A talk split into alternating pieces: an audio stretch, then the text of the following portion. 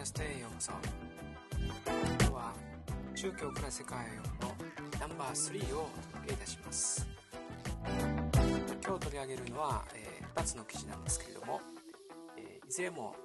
カトリックに関係する記事であります、えー、1つ目は最近、えー、バチカンで、えー、行われました、まあ、会議の中で、えーまあ、ラビが発言した、え、内容をめぐっての出来事が紹介されています、え、2つ目の記事では、同じカトリックなんですけれどもベネディクト16世が、まあ、の発した、否認反対の、ま、再確認、これに関してカトリックの内部でどのような理解があるのか、場合によってはカトリック内部にある多様な考え方について、紹介をしてみたいと思います。ではまず最初の記事から見ていきたいと思います。えー、今日も、えー、記事の全体は長いので全てを読むことはいたしませんけれども記事全文の方は PDF ファイルをご覧ください。記事の前半部分を読んでそれから解説の方に入っていきたいと思います。まず記事のタイトル「あの時声を上げなかった」ラビの批判にバチカン当惑というものです。では読んでいきましょう。教皇ベネディクト16世が教会の生命と使命における神の言葉を主題に招集した世界司教会議は10月6日から実質協議に入った。現代のカトリック者にとっての聖書の意義を扱う今回のシノドスはにはカトリック以外の各教会代表が参加するほかユダヤ教から初めてイスラエル・ハイファの大ラビシェア・ヤシェフ・コーエンがユダヤ人が聖書をどう読み理解するかについて講演するというので注目を集めていた。講演でコーエン氏は聖書についてユダヤ教の理解を語った後ホロコーストナチスによるユダヤ人大量殺害に触れ多くの人が偉大な宗教指導者を含め私たちの仲間を救おうとして声を上げることをせず沈黙を守り、えー、極秘裏に手を差し伸べる道を選んだ。という、えー、悲しく苦しい事実を忘れることはできない。私たちはそれを許せずまた忘れることはできない。あなた方が欧州でつい昨日に起きたことに対する私たちの痛み私たちの悲しみを理解することを望む。と教皇ベネディクト16世はじめ枢機卿司教ら253人の参加者を前にして語った。この部分は準備文書には盛り込まれていなかった。まあこのような、えー、記事なんですけれども、ここにはですね非常にまあ重い内容が、えー、含まれて、います、えー、このまあ教皇ベネディクト16世は、まあ、教皇になってから以来、先代の、まあ、教皇ヨハネ、えー、パウロ2世のですね特にこの宗教間対話に対する基本路線というものを、まあ、引き継いでいきたいということをですね、まあ、繰り返しこう語ってきているんですけども、まあ、その意味ではあ今回のですね、えー、この会合、まあ、世界司教会議シノドスにですねラビを招待したというのはあそのような当初の目的にかなっているというふうに言うことが、えー、できます。すなわち、まこれまで、まあ、これはカトリックだけではないですけどもキリスト教とユダヤ教との間にあるですねさまざまなあこのわだかまりをこう解消していく、まあ、そういう、え一つの機会として、まあ、捉えたんでしょうけれども、まあ、それがですね、えーま、バチカンがこう想像する以上に非常にこの、えー、はっきりとした、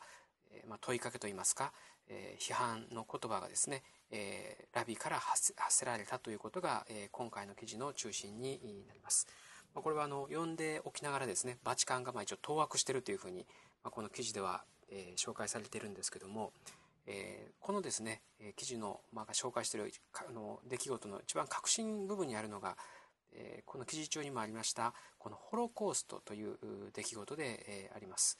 まあ、ナチス時代、まあ、これはあの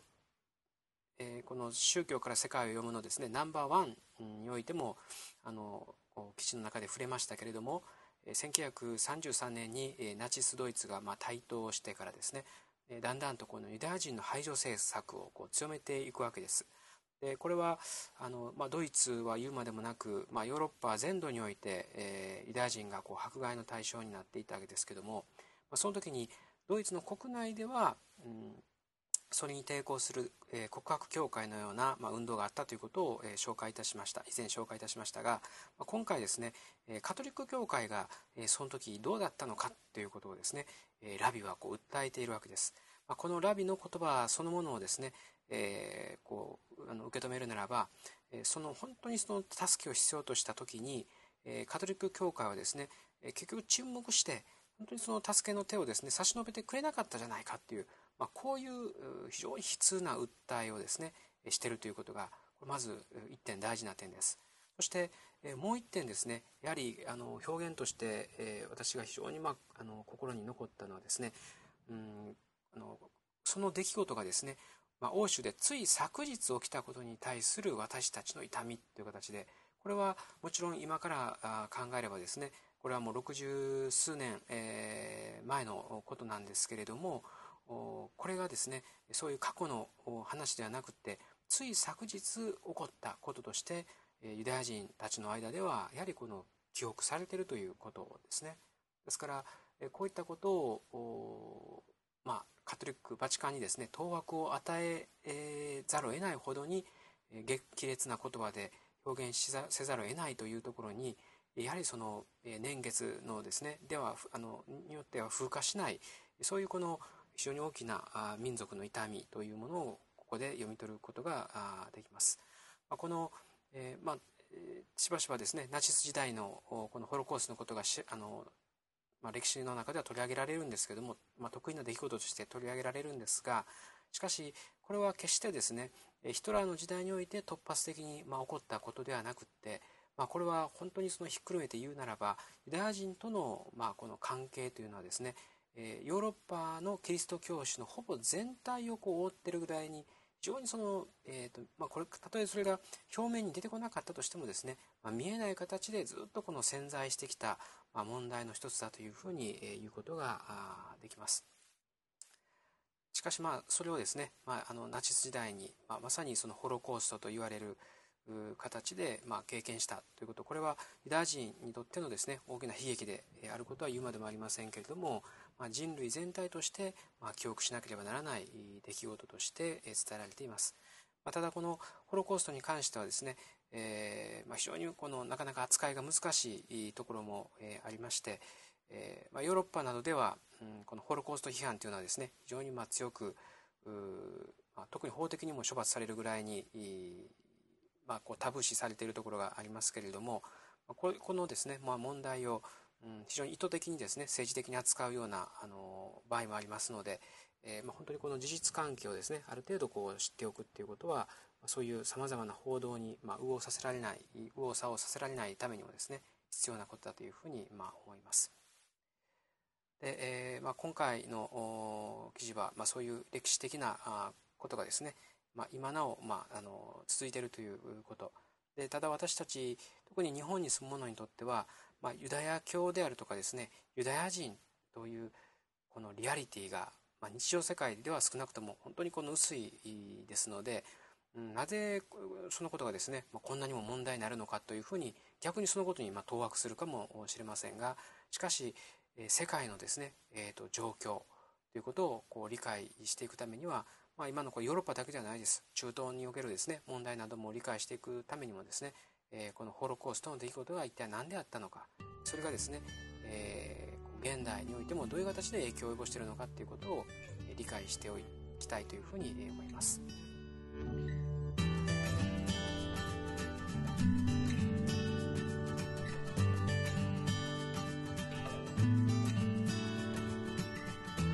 それでは、えー、と次なんですけれども、え2番目の記事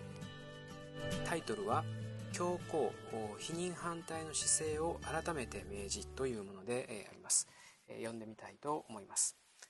え教皇ベネディクト16世は10月3日ローマで開かれていた結婚と家庭に関する国際会議の参加者に宛てた書簡で否認が神からの贈り物を受けるための、え夫婦間の愛を否定することを意味すると述べに反対の姿勢を改めて明らかにした。1968年に、え当時の、え教皇パウロ6世が全司教にあてて否認反対の会直「フマーネ・ビテ」を出してから今年は40年目にあたる。パウロ6世は信者の既婚男女が生活困難にある場合受胎可能期に性的関係を避ける避妊法は認められるとの見解を示したもの。この7月には英米仏カえブラジカナダブラジルなどのカトリック団体60以上が教会の産児制限反対は女性の生命を危うくし数百万人をエイズ感染の危険にさらすとして教皇に姿勢変更を求める公開書簡を発表していた。パウロ6世が否認反対の立場を明らかにした当時ピルの普及により性の自由が拡大しつつあった。会食が示された結果全世界で11億人とされるカトリック者の中から数百万人が教会を去ったと言われ、えー、聖職者にも教皇が決定した絶対の真理と位置づけられるこの文書の文書の扱いについて、えー、困惑が見られた、えー、こういうもんですね。で、まあ、ここではですね、えまあ、この否認の問題そしてまあさらに言うならばうん、この胎児の生命のですね、えー、ことなどが、まあ、問題になっているわけなんですけども、えーまあ、この今回のベネディクト16世はこれまでの、えーと、伝統的な考え方をですねカトリックの立場を、まあ、再確認したというふうに言っていいと思います。でこの再確認する際の、まあ、現代における原点になっているものが1968年に、えーまあ、当時の教皇パウロ6世から出されたこのフマーネ・ビテというですねえこれ開直なんですね、えこの開直っていうのはまあ教皇があのあの世界のですね司教にあててあの出す非常にオフィシャルな、え度合いの高い、え手紙あの手紙といいますかメッセージなんですけども、まあ、これはあの一般的にはですねラテン語で、えー、そのオリジナルの文章が書かれてそれが後にですね各国語に翻訳される形で世界に伝えられていきます。このフマーネビテという、これもまあラテン語なんですけども、まあ、日本語に訳すならば、えー、人間の生命、まあ、人の生命というふうにですね、えー、訳すことができるような、まあ、言葉であります。で、あのまあ、このですね、えー、このフマーネビテ以来の、そしてベネディクト16世が今回、えー、確認したカトリックの立場というのは、まあ、これはっきり言うならば、えー、否認はダメだということですね。これつまり、あの避妊具を使うということをですね、まあ、あの基本的には許さないということで、えー、あります。え当然、えー、一方そのですね一方ではあの、まあ、これ反対派の人たちが主張しているように、えそういうことをして、えですね避妊具を使わないということを、え強調してしまうと結局そのエイズに感染したりとかですね、えー、この女性の命が、まあ、結局危うくなる場合があるんだからそういうことをですねもう強調しすぎることはもうやめてくれというふうなそういう声もカトリックの中にあるということが、えー、この記事からは分かります。でここでですね一つあの確認しておきたいのは、えー、カトリック教会というと、まあ、ここであの記事でもありましたように11億人というですね非常に大きな人数をこう抱えているわけです。これはあの全世界でですねえ60数億いるうちの人類のうちの11億っていうのはこれ半端な割合ではありませんから当然これ影響力もあるわけなんですが、えこのカトリックはですねうんこの教皇とかあるいはバチカンを中心にして、まあ、しばしばこのピラミッド上のこのヒエラルキーといいますか、えー、このなんていうか支配体制のようなものをですねイメージされがちです。でもちろん実際にはですねそういうものがあるんですけれども、えー、この一人一人のですねカトリック信徒あるいはそのそれぞれの国がそのバチカンがですね発するメッセージ教皇が発するメッセージをそのごとくに、えー、みんな等しく受けているか受け止めているかというとですねこれはあのかなりばらつきがあるということを言わざるを得ません。で実際にあのカトリックはですね、えーと、外側から見られる以上に、えーと、内部の多様性ということをですね非常にも強く持って、えー、います。特にまあそういうことがはっきりと分かりやすくですね現れる国のがあのアメリカなんでありますけどもアメリカなどではですねカトリックイコール保守的なんていうことはですね本当これ簡単には言えないですね。非常にリベラルな考え方を持った、えー、カトリック信者もですねこれ本当にたくさん、えー、います。ただこのこと生命の問題になるとカトリックはですね非常に敏感に反応するっていうこれはもうあの、まあ、全体的にね言うことができます。しかしたとえそういう人たちであったとしてもこの否認をしてはいけないというですねこの考え方はちょっとやっぱり行き過ぎではないかということで、えー、その修正をですねやっぱ求める声っていうのはこれも今も非常に強くあるわけです。特にあのアフリカなどでですねエイズの問題というのは本当にその生死に関わる非常にあの重要な問題ですけどもこれももちろんそれをあの防いでいくですね犠牲者をあの減らしていく手段というのは複数ありますけれどもその一つがですね避妊具の、えー、これ普及なわけですね。でしかしそういったことを結果的に妨げてしまうこのカトリックのこの旧来からの主張というものに対してはですねこれなんとかならんのかというですねそういう声というものはま繰り返し出されてきましたただですねなぜここまでカトリックがうん特にこの68年以降ですねえ否認に対して、え強い主張するかっていうことの理由をですね理解しておく必要があります記事の中にも少し触れられていましたけども一つはですね、まあ、避妊具がこう簡単に使われることによってこの性の自由が拡大してしまうということに対する危惧っていうものをカトリックは持ってますね。これは特にあの60年代はカウンターカルチャー性革命性の革命性の自由化っていうことが非常にこう進みましたからそういう時代の中で避妊具をですね簡単に容認してしてしまうともう本当にどんどん道徳のですね根幹がこうえ揺らいでしまうようなですねそういった危機感があってそしてその中で、当時の教皇パウロ6世が、えこの「不満ネビテ」を出したっていうですねこれはまあある意味でわかるような気がします、えー、しかしですね実はこの否認をしてはいけないっていうことのですね背景にはもっともっとこの長いですね、えー、と歴史的な背景があります、まあ、これは実を言うとですね、えーまあ、どこまで遡れるか、まあ、これはあの、えー、原点をですねはっきりと示すことはなかなか難しいんですけども、まあ、考えのですね根っこにあるのはもうすでに3世紀から4世紀の、まあ、例えば神学者アーグスティヌスぐらいの時代にですねもうすでに見出すことができます。で、まあ、そういうですね、えーまあ、アグスティヌスなどの、まあ、神学者によれば、まあ、これはあの人間のですね、えー、と夫婦関係、えー、この性的な関係というのは快楽のためにあってはならないっていうふうにやっぱ考えるんですね。なぜですねそういう夫婦の関係性的な関係が神によって与えられているのか許されているのかっていうとそれはこの子供を作るためだというのがですねカトリックのまあ基本的な立場です。でこれは記事の,、えー、の中でもですね、えーまあ、この否認が神からの贈り物を受けるための夫婦間の愛を否定することを意味するというふうに、えー、最初のところで書かれていましたけれども、